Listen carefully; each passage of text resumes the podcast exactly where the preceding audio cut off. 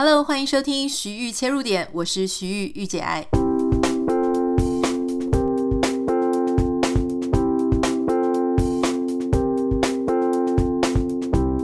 欢迎收听今天的节目。哇，台湾这几天真的是啊，不管是娱乐圈啊、政治圈啊，整个社会都非常非常的纷扰。昨天。啊、如果在讲这个 Me Too 的事情，昨天已经上演到就是关于炎亚纶的事情。好，那大家如果有看的话，大概知道说，有很多很多人出来讲说他做了很多不好的事，有各种讨论啊，例如说像什么 PUA 是不是？这个我好像我不是第一次听到，但是我不是很有深入了解哈，这种追求的方式啊，或者说这种对待伴侣的方式。好，如果你有兴趣，你可以自己查一下。我们改天再找真的比较专业、知道这件事情的人来讨论。但关于炎亚纶，他冲到这个男生网红的呃记者会现场去道歉，那很多人对他大加挞伐嘛。我今天这一集其实不是要讲这件事，我们只是顺道一提，因为这个事情我我也在想说。那他的处理方式应该要是什么？哦，那我们其实前面就是在讲说，是不是应该要去对当事人道歉？那有些人说，那我就不想看到这些加害者啊，或者不想看到这些我心里过不去的人啊。确实也是。哦，但是昨天这一个动作，我觉得对我我要讲，就是说，我觉得他讲做事情当然是错事嘛，哈，但是。以一个公众人物，他遇到这样的事情，当然可以就是说躲起来，让对方去做记者会。但另外有一种方式啊，站在公关危机处理的角度，我倒没有觉得他这个事情做得不能理解啊。就是说，因为你公关危机角度呢，你其实有时候你会用一个更大的爆点去盖掉一个你原本会爆炸的事情，就是说。其实我也很了解，有些人就会讲说啊，如果说现在要放一个对自己不利的消息，那我自己就闹出一个更大的事情去掩盖一些重点。这种公关危机手法其实不只是在演艺圈，在政治圈或者在各个地方也都常常会使用。所以今天如果对方要开记者会，那我直接冲到现场，让这整个。焦点稍微被转移啊，本来我们可能要听这个人讲一个故事，但诶，现在有一个冲突的场面，有一个画面等等的，这当然是我觉得，如果我是他的公关危机处理人员哈，我我说真的，我也是会这样做啊，虽然我觉得这不道德啦哈，但是可能会这样做。那你又说，嗯。那现场我其实有看那个记者会啊，那他其实一开始是没有拿麦克风的，那很小声，所以媒体拍不到。后来他才拿了麦克风，那媒体又会讲说啊，我拍不到你的脸，你要转过来。好，那炎亚纶说我是要跟他道歉，说还是要面对他。所以我觉得如果这一切都是这么恶意啊，很多人说是恶意的嘛，我觉得他也许有。他这个公关成分、公关操作成分，当然是这个背后意图是非常强的。可是你说他完全没有道歉意图吗？我觉得可能不是啊，因为如果完全没有道歉意图，其他一开始走进去就拿麦克风了，然后他会对着镜头讲话。所以我觉得他在成分上、成分上啊、还是有一些，就是说他是真的要去。不不管你说表演一个道歉，或者他去道歉哈，我觉得他是有做到想要向对方道歉的哈。当然你说这个道歉够不够呢？我觉得这个事情就是说都闹成那么大了，当然是大家彼此的结都很深。好，这个就是稍微聊一下昨天这个很。呃，怎么讲？大家就是我看我这个记者朋友们，他们都搞到晚上，就是好晚好晚，都还没有下班，也还没有回家哈。所以这个稍微聊一下。今天我想要跟大家分享一件事情哦，是好啦，我承认，就是说从五月十七号到今天为止，差不多一个多月的时间呢，我这几天都一直在盯着政论节目。不能说五月十七，应该从五月初开始。什么时候开始呢？其实就是从。到底要选国民党，到底要选侯友谊还是郭台铭出来嘛？那因为我其实本来是一个我觉得还算挺政治冷感的人哈，就是我不是那种会去看政论节目的人。然后呢，我觉得谁当都差不多哈，不是特别投入，你知道吗？就是很多人对所谓的年轻人的诟病啊，虽然我不是很年轻，可是我觉得我 我自己自认为我还是那个世代哈。那。诶，为什么开始注意呢？就是那个时候，就郭台铭跟侯友宜的竞争就变得非常的激烈，然后郭台铭做了好多一些，我觉得啊，你是认真的，你是认真要选的耶，好，所以他有很多大动作，比方说跟韩国瑜道歉什么的，然后就开始关注这个话题。然后我也很好奇啊，就说国民党你到底要怎么样推举出你的？你说要征召嘛？那你是要怎么样征召你自己的候选人？从那个时候开始呢，我就在看政论节目。那我这个人做事一向就是会很投入。如果我最近开始对一件事情有兴趣，我就会找各种各种资料，然后就会开始陷入一阵子那种旁若无人的状态，就是我会非常的浸泡在这件事情里面哈。那从那个时候算到现在开始，大概一个月多一点。一个多月啦，应该讲一个多月。嗯，我到现在为止，我觉得我要来戒掉这个争论节目了哈，因为在这个看的过程当中啊，我当然所有一些台湾非常重要的重点的政治节目，比较有影响力的我都看。比方说像这个什么黄伟汉的什么下班和你聊啊，还有因为他讲话我觉得还不错，所以就他的节目也都有看。然后一些比较，比方说比较偏绿的。我本来不知道他是偏绿，因为我真的太不敏感了哈。什么新闻呃面对面啊，然后呃还有就是陈林官的那个什么向前看嘛哈，然后还有就是偏蓝的，因为你不能只看一个同样的一个倾向，就是你会看其他，比方说看什么呃新闻大白话 TVBS 的，然后少康战情室是不是？其实他们的名字我都记不得，因为名字都好像，跟保养品的名字很像，就是取来取去都差不多。但你知道你是认主持人的哈，那这些来宾不外乎就是什么黄光芹啊，然后沈富雄、郭正亮，然后一些记者名嘴商一夫等等的哈。呃，总之就是每天都在看，然后除了看电视之外，也是在看网络这样哈。就是网络，网络是跟电视不太一样，就是网络它是你有查过什么。资讯查过什么关键字，他就会一直推播给你。那有时候我还要刻意去查一些，我想说怎么我都没有他的新闻啊，我还要去查一下他的他的名字的关键字啊，才会跳出来。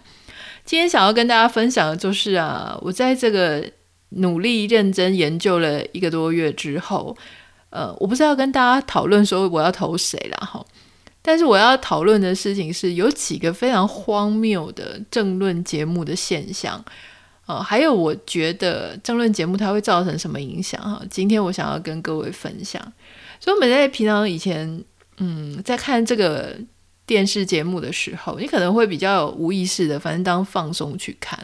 但这样子很密集的看了一个多月，然后我其实也是一个蛮会反思这个媒体文化现象的人。诶，我发现。这个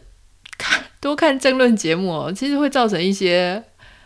我不能说是很正面的影响。我先跟大家分享一下，我觉得这几个政论节目哦，这样子一轮看下来，包含电视的、网络，但我今天主要讲电视的哈，有几个发现啊，也许你早就发现了，因为我我毕竟是一个之前并没有太过热衷的哈。好，第一件事情我觉得很重要，就是说，好像我们观众看了这样子。一个多月之后，我就会觉得我好像对台湾的政治无所不知。我好像就是因为吸收了这些政论节目讲了之后，我觉得我们观众会有一种错觉，就是以为我对所有的呃这个候选人，你这个几斤几两重啊，讲难听一点，赖清德讲了嘛，屁股几根毛，我们大概都知道。就是你会让观众有一种这样的错觉，可是为什么呢？哈，因为在观众在看的时候呢。因为你是，比方说一个节目，它有些还一个一天是两个小时哦，一个周间每天两小时，你一个礼拜就读了十个小时。你平常上课都没那么认真，然后你看政论节目，那还不只是一个教授嘛，哈，他每个政论节目现在上面都有好多人啊，可能五个来宾啊，六个来宾啊等等的，然后你又这样换好多个节目看，所以你等于是这。光如果说以一个礼拜来算的话，诶，你是上了好几个，貌似像教授一样在上课，他们在慷慨激昂的发表他的言论。那很多人他会从可能，比方说他的政策，其实好像没什么人真真的真真的在讲政策啊，大家都是在讲对方，就说啊不应该这样表现，不应该那样表现，讲出来内容哦怎样？好，所以你会貌似觉得自己知道很多。那有些人会讲一些内幕啊。党中央的事情啊，或党部的事情啊，他的历史啊，他跟谁结怨结仇啊，然后哪些大佬又去做什么事情。所以你听多了以后，哈，我觉得有时候观众，如果你自己一时不察，你会觉得自己知道很多，你无所不知，你好像对这件事情已经有通盘的了解。我觉得这是一个蛮大的问题，就是说，我们真的是知道了我们该知道的事情吗？或者说，我们被喂养了这么多资讯之后，难道就代表说我是一个对政治有了解，或者说对这些政党候选人，或是这些呃议题有了解的人了吗？我其实不这么认为啊，我甚至觉得说，他让我们以为我们知道了，反而会造成我们认为我们无所不知的自大。跟傲慢，就是说，像比方说，很多人在讲这个 ChatGPT 啊，有可能会喂给你一些错误的资讯。其实你在查 Google 的时候，你有时候也是会被一些资讯引导。如果你看到的资讯它是错误的、跟偏颇的，但因为你有查过，你有去了解，所以你会以为你知道的事情就是真相。当有一天你突然发现说，诶，有人跟你持不一样的想法、不一样的信念，你可能会去跟他战。因为你也是读过的，你也是查过，你也是看过一大堆电视节目的，所以这个时候我觉得它会有一个问题，就是让我们不知道我们有不知道的事情啊。我觉得这是其中一点。好，然后第二点呢，就是说真的，我我很惊讶的发现哈，我们现在的政治政论节目，其实基本上你都看得出来每一个节目的色彩。这个事情不意外，我意外的事情是。几乎是没有除了蓝跟绿之外的节目。换句话说，没有什么节目这种热门的，所谓的也许有，但是因为它不热门，所以大家没有注意到，是所谓的第三势力的主持人，第三势力的电视节目，这个合理啦，因为它这个有一个背景的结构，因为过去除了今年可能有什么民众党之外。过去一直以来都是蓝绿两党，蓝绿两党呢势均力敌，所以他们在这个媒体产业下面的一个呃资金啊，或是各种结构上，然后媒体的经营者是谁，其实都是壁垒分明。所以这个其实也不用我讲，你一开始你大概就知道说，哦，OK，中实啊，TVBS 啊，就是偏蓝，三立啊，什么年代那些的偏绿等等的，你大概会有一个这样的样貌。那。你会想说，哎，可是这些政论节目，它都有邀请一些哈，其实其他呃敌对的党，比方说你觉得是偏绿的节目，他会邀请一些蓝的或是白的，那或是偏蓝的节目，他会邀请一些貌似是绿的，或是从绿的退役、退退离开的，或是在绿的里面，他比较知道如何跟蓝营的人讲话的那些人。可事实上，你会发现，其实节目的企划。节目的主持人哦，他这个呃节目编辑台的编辑，他在下标的时候，他仍然会去下对他们他的倾向的政党所有利的。所以这一些人，他如果他不是这个台所支持的那个政党的所派出来的代表了哈，你就会发现他在讲话的时候，他就是。当然，他还会让，还是会让你讲，他还是会有给你时间。可是你就会发现，说你讲出来的东西没办法变成标题，你没办法变成那一集最主要的主轴，因为主持人他会绕，他会一直绕，他会跟你讲说啊，反正啊某某某他就是很蠢嘛，某某某他就是没办法嘛，某某某他就是一个渣男嘛，就他们会。一直不断的让那样子的氛围，然后去做大，所以那些被邀请来的来宾啊，他也很无聊，但他也不能，他不能不来，因为你不来的话，你这个政党其实他在这个节目上就没有声量。可事实上他来了，可事实上你会知道，他就只是一个客人而已啊。这就讲到我之前，我曾经去北京做一个节目的。呃，这个来宾，他那时候也是出版社好不容易帮我，就是去去去去连接哦，因为那时候呃，在那样子的一个时空背景下，大家都很希望，不管是文化圈啊、娱乐圈啊，都会很希望能够有这个大陆市场嘛，中国市场。那所以就去了，去了之后就上了一个节目，那个节目其实是大家也知道，那个环境可能可以想象，就是说，如果你是一个台湾的人，那他们还是会想尽办法要。导向说，其实台湾没有那么好啊，中国大陆比较好棒棒等等的。那虽然我能帮台湾的一个立场讲一些事情，可是因为第一个我个性不是偏激的那种人，我不会在上面就是张牙舞爪。如果我是这样的个性，我可能也一开始就不能去了。第二个事情是，你知道一整个氛围，他们做球，他们在设定议题，他们在绕议题的时候啊，你会发现你你简直没办法，就是你一个人没有办法影响整个他们的一个局啦，哈。所以我觉得像这个政论节目，你说，诶，你明明是有看到一些。其他的政党、第三势力啊，或是一些小党的人上去，或者反对党的人上去，可事实上你并没有办法真的做太多陈述了哈，或者说你的意见可能不会是重点，这是第一点。呃，还有就是说呢，我觉得很有趣哦，就是我这样看了一个月之一个多月之后，我发现，哎，政论节目上面的修养很差，哎，就。我觉得黄伟汉的那个节目哈，为什么会有很多人喜欢，特别是年轻人哈？不是只是因为他呃说什么他在网络这个网络平台，这当然平台设在哪里是一个重点，但是我觉得至少黄伟汉讲话哈，他不会去羞辱人家。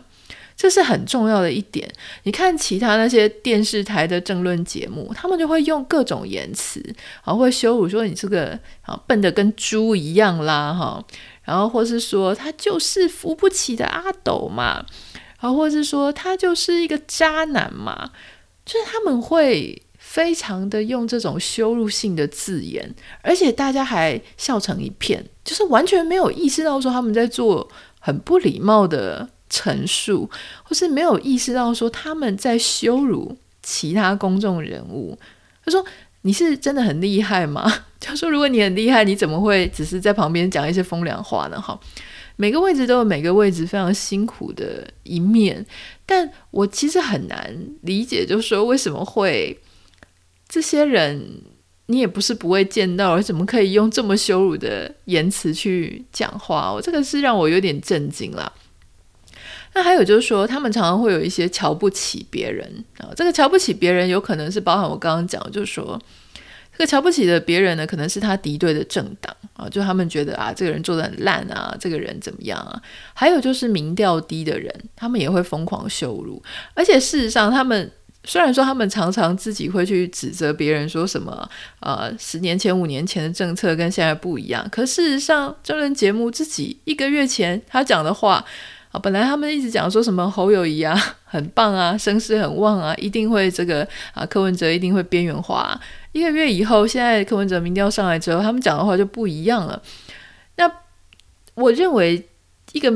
其实，比方说像民调低这件事情啊，我觉得这个就是这个候选人他目前遇到的客观事实嘛。但像政论节目呢，他们就是会。不断不断的去修理跟羞辱，然后所有的人呢都在当老师了哈，就是会讲说啊，你就是要怎样哈，你就是不听我的，你就是怎么样？诶，我其实看这个节目的时候啊，看这些节目的时候，就觉得很有趣，我想说哦，所以如果是邀请你去做军师，这个问题就会解决，是不是了哈？呃，我是觉得应该很多事情没有那么简单，但是你坐在旁边谩骂或是在批评人家，这个事情当然也就是会看起来好像很很容易嘛。那另外就是有一个有一个除了说敌对的政党或是民调低的会被羞辱之外呢，我觉得最重要，其实这也是让我今天想做这一集的原因哈，就是嗯，昨天我在看这个赵少康的节目嘛，然后他们就提到说，因为侯友谊的年轻人支持度很低，赖清德偏低，哦，那这个柯文哲非常一枝独秀的在就是在年轻人的族群，然后呢，其实他们已经讲了好几天了，因为其实政论节目你就会发现说，其实你真的不要太密集的看，你如果太密集的看呢，因为时事没有走得那么快啦，所以他们就一直在重复，你大概一个礼拜看一次就可以了，就是时事要有一些推进，他们才会讲出一些新东西。好，那他们就在讨论一件事，就说为什么年轻人哦，就是都是这么支持柯文哲啊？好我本来想说应该会是一个理性的讨论啊，我也很想了解一下。然后他们就 我觉得很好笑，就是他们就一直想要知道侯友谊嘛，因为他们现在都等于是因为那个节目还蛮很蓝，是深蓝的哈。据说这个赵少康是个战斗蓝的代表，那所以他们就一直很急啊，就一直想要支持侯友谊啊，哈，一直想要下指导棋啊。那当然他在节目上不能太过偏颇，可是你看从他们当中讲说谁跟谁吃饭啊，然后又邀请他们去当什么智囊啊。你就会知道说，哦，这个节目其实它还是一个正蓝中的那样子的一个方向。然后他们就会开始讲说啊，为什么年轻人喜欢啊柯文哲？然后他们就一直第一个，他们先讲什么？就是先一直骂侯友谊不懂年轻人，侯友谊的幕僚不懂年轻人。哈，年轻人现在就是要网络作战啊，要怎么怎么的。诶，这个其实我们也都知道啦，也不是很意外。那我想说，可以再讲一些什么深入的嘛？就是为什么好啊？为什么可以到百分之五十？哈，那赵少康他就说，因为啊，这个柯文哲啊，年轻人就是喜欢他搞笑啊。那今天在另外一个节目，陈英官他就说，因为年轻人活得太短的意思了，就是说只活到二十岁，他们十岁的时候不懂柯文哲，十年前的时候他的立立论跟现在不一样，等等的。然后我就在想说，真的吗？就是这真的是唯一年轻人或是看起来年纪比较轻的人支持柯文哲的理由吗？难道跟我们前几天不是还有讲吗？就说他在讲话的时候会拿数据出来，你在问他问题的时候，你会直接听到答案。好，这个是我觉得这个东西要清楚明白。还有就是说，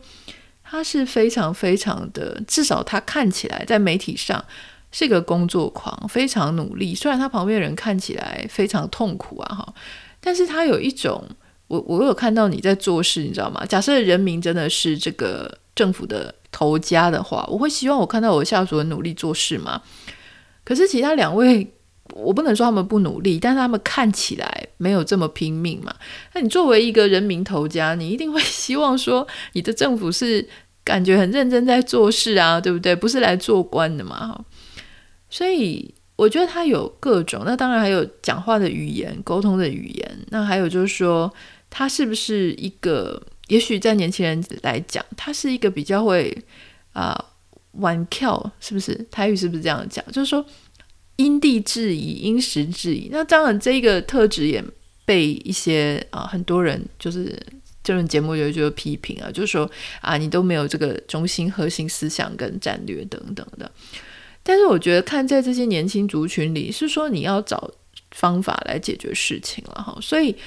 嗯，我我其实，在看的时候，我倒不是说你支不支持谁对我有什么影响，是没有，因为我就是纯粹很好奇，说这些争论节目他到底要怎么看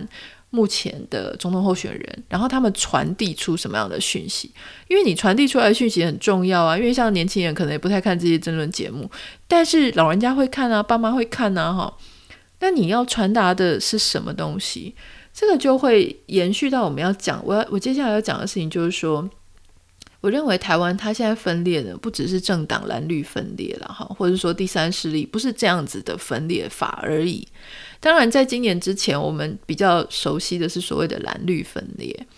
我觉得蓝绿分裂呢，整个社会有一个对立的气氛，政论节目，好，我讲一个讽刺，就是它功不可没。就是因为媒体上面非常非常的分裂，你看啊，我刚刚就已经讲了，大家其实你根本不了解年轻世代，但是你贴了年轻世代的标签，是因为年轻世代很蠢，年轻世代只喜欢那些好笑的，年轻世代他就是活太短了，他看不懂人性。你用这样子的标签去贴在年轻世代上，完全无助于理解年轻世代，因为年轻世代他有他的想法，他有他的道理。可是因为我不知道是节目上没有年轻世代呢，还是说年轻世代就像我刚刚讲的，他在节目上，但他没有办法讲话，他没有办法造成一个节目的重点，他百口莫辩，你知道吗？因为为什么有些人在上面不能真正很严肃的跟人家抗辩啊？因为第一个，你要是真的跟人家吵起来，你可能下一次节目就不用来了；第二个，人家会怎么整你？好，所以上面的这些名嘴呢，就算彼此。持一些反对立场，就算曾经在上面吵起架，你都不要太认真看，因为他们换一个转个头又去其他节目录了，所以他们私下都是非常要好的朋友，大家也都很会做人处事，没有真的有人会因为议题在上面剑拔弩张的吵起来，除非他是当事人哈。所以，可是你看哦，这样子的结果就是说，要演戏的人家说是什么？看戏的是傻子了哈。所以你看，这个大家就很认真的把他们的这些言论啊，如果都当真的话，那其实它这第一个造成不只是政党的分裂，还有世代的分裂。为什么我们现在一直觉得说我们没有办法跟长辈沟通啊？因为长辈如果他是看这些政论节目，像之前不是就有很多年轻的孩子说他没有办法跟他父母沟通，因为父母可能是韩粉，或可能是绿区或者什么，就他们没有办法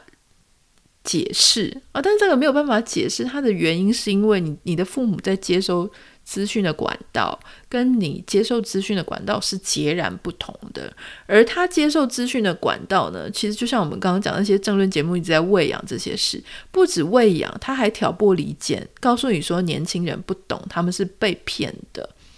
好，那所以当你的父母觉得说你不懂，你是被骗的，那些人都怎样讲，你们反正年轻人就是这样，他就不想去理解你了，所以他。等于是把我们彼此之间差异，想要互相彼此理解的那种理性给截断了。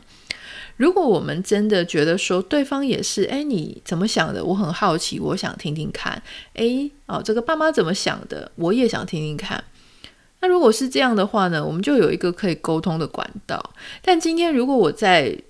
媒体的内容当中，我学到说，你就是蠢，你就是笨，你就是喜欢好笑的，你就是反正你就是被骗的那个冤大头。你讲什么，我都已经有先入为主的概念了，你是那个傻子。所以我觉得政论节目在这个撕裂和分裂的这一点，哈，我觉得他们是真的是需要负起一个非常大的责任了，哈。那还有就是呢，我觉得很多时候大家就是在讲一些论点，或在看一个人的时候啊，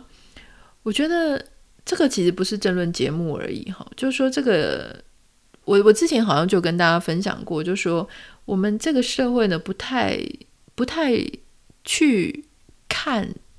看到，或是看重一个人，他有可能随着他的时间变化，他的。经历的事情不一样，所以他的立场去做改变。好，他们会去讥笑一些人哦，曾经在这个 A 档又去 B 档啊，然后就是好像是摇摆不定，或者他们会去嘲讽。哦，比方说有一些人，他可能选了一下这边，又选了一下那边。他甚至如果说你原本的立场跟你现在的立场稍微不一样，或是可能站在对立面，可是你这几年的时间，也许。有一些历练，让你觉得，哎，你以前的论述是错的。像他们现在就很多人在讲什么核能啊，或是一些呃对中国的态度啊等等的，就是说，很多时候这个是为什么我要讲这个事情呢？是因为。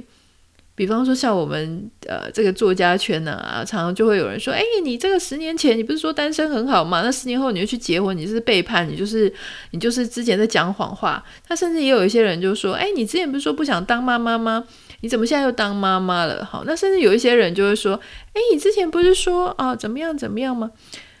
我觉得这些揪这些事情都没有意义。我们之前已经跟大家讲过，说他当时。所陈述的一定有他当时的理由嘛？就是他当时可能支持什么东西，或他看到什么东西，或者他那个当时的眼界、当时的视野，他就只能看到这个事情。所以我，我我觉得很有趣，就是说我们刚刚讲这个节目，你一个月前跟一个月后，你你整个风向就已经不一样了。你为什么要去批评人家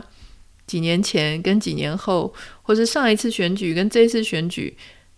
这个立场不一样，这有什么好奇怪的？人不是都是这样变来变去、改变来改变去的吗？我觉得改变不是问题，问题是你要讲出来说你为什么要改变嘛？哈，其实我是没有看过任何一个政治人物啦，哈，就是讲说，哎，我为什么以前是这个党，我现在跑到这个党，或是为什么我以前要选这边，然后我要选那边？当然，你可能会觉得是有些人是投机啦，就是说他会。因时制宜的调整他的战战略，这个是讲的比较好听。可事实上呢，很可能他就是投机，就是说怎么样可能比较有可能赢或胜选。但我觉得问题是出在说改变要有原因，就是你当时看到了什么，你现在又看到了什么，你讲出来，你讲清楚，那我们就觉得可以理解这样子哈。嗯，对。好，那还有最后在节目结束之前，我想要分享一个事情哦。我觉得虽然我之前也是做过谈话节目的来宾，我大概也了解这一点，因为他们要发通告，找到能讲的人，时间能配合的人，观众又熟悉的人，不是很容易，应该说非常困难。那我常常看到很多执行制作呢，就是叫苦连天。但事实上，我觉得台湾的政论节目啊，以电视上面来讲，这个同质性实在是太高了，就是。呃，当然你就可以看到说，这个这些名嘴啊，哈，就争论节目的这个来宾，他们的这个节目讲一讲，又到下一个节目，又到另外一个节目。有时候他们甚至会去，我们刚刚讲，虽然说电视台有分蓝绿啊，就说各自有支持者，但这些来宾呢，他们只要你讲的有料啊，他们可能会完全就是会大风吹，然后你每次就是看到这些人走来走去的。我觉得很好笑，因为我观察了一个多月，我发现一件事情，就是这些来宾啊，他们的消息来源啊，可能有自己的人脉，但他们有一个很重要的消息来源是跟他们一起上节目的来宾。那个来宾在节目上讲了什么，然后他吸收，然后这个这个来宾到下一个节目，他就会去继续传话哈。换句话说呢，我们在看什么啊？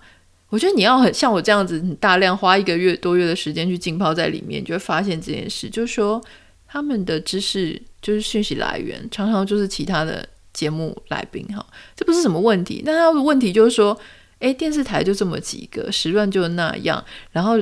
来宾又那几个，所以你的话题就是一直在那个泡泡跟他们那个小同温层转来转去，转来转去的。所以他们彼此可能有一个共识，对这件事情有个共识，可能民调为什么会低，为什么会高，然后这个事情应该要怎么解决。哎，他们所有的人很容易在那个小圈圈里面达成一致。哎，可是我们在外面看的人就会觉得很奇怪，就会想说：“你确定吗？你确定那是唯一的理由或者唯一正解吗？”哈，可是他们不自知啊。可是他们又有一个大声公，所以他们可以对外宣传他们那个小泡泡凝聚出来的共识了。这个是我觉得非常有趣哈。我觉得花了一个多月的时间呢，我觉得有一点在做那种。类田野调查，就是以前我真的没有特别的去注意这些政论节目的这个文化，或是它所表现出来的生态，因为已经离开台湾蛮久了嘛。那事实上，我就发现啊，也也是因为这个总统大选，因为是选举年的关系，所以这个政论节目也是哎，突然之间又变得很很热衷，然后很多呃很多很精彩的一些主题啦。这个就是今天想要跟你分享哈，就是说。在看政论节目的时候啊，你如果觉得说，哎呀，好像你自己已经无所不知了，这件事情你就是要小心一点哈，因为它只是让你感觉你无所不知，可事实上它就是他拿他那个小泡泡，我刚刚讲了小同温层里面的共识啊，来传递给你，所以他会慢慢的把你洗成跟他一样有共识的人，可是这是不是外围的世界呢？我不觉得。还有就是说，他们常会在这个节目上面说，他们很了解谁啊，比方说，他们知道年轻人就是这样想的，或他们知道啊，对方就是怎样想的。可事实上不是，那只是他的揣测而已。好，那他们甚至也很喜欢教别人。我觉得某种程度呢，我觉得非常的像我们这个网络时代的这些网友哈，每一个网友呢，在下面留言的时候，常常都讲了一副自己好厉害的样子哈。如果是呃，就会批评。但我觉得这样子的行为是哪里学来的呢？我觉得这些媒体的呃公众人物真的是要负一些这种。社会上的一些责任，我每次讲到这里呢，就可能就有朋友跟我讲说啊，你好像老师啊，又开始这个教宗教校的这个为善良风气尽一份力，不是这样啊，就是我觉得像比方说像黄伟他的节目嘛，哈，我觉得他至少这个主持人他就不会去去奚落人家，你可以不同意他的观点啊，你可以不赞同他的一些论点，可是我觉得就一个。主持人他如何在谈论他所谈论的人，我觉得他相对是比较礼貌的，会不会让我觉得他是一个嚣张跋扈，或是呃觉得说啊自己自以为是的那样的人？可是其他的很多很多的这些媒体人呢，我觉得真的是在修养上面呢，还有尊重他人上面呢，都应该要稍微稍微再再再可以稍微再谦卑一点。这就是我今天想要跟大家分享的哈。好，如果你有任何想要这个跟我分享的话，你可以私讯到我的 Instagram 账号 Anita 点 Writer N I T A 点 W I T R，不要忘记帮我们在 Apple Podcast 跟 Spotify 上面按下五颗星，感谢你。呃，如果政论节目看了觉得心情会不好啊，觉得很烦躁，还是把它关掉，真的不需要这样一直看，一个礼拜看它一集我就差不多了哈。OK，好，拜拜。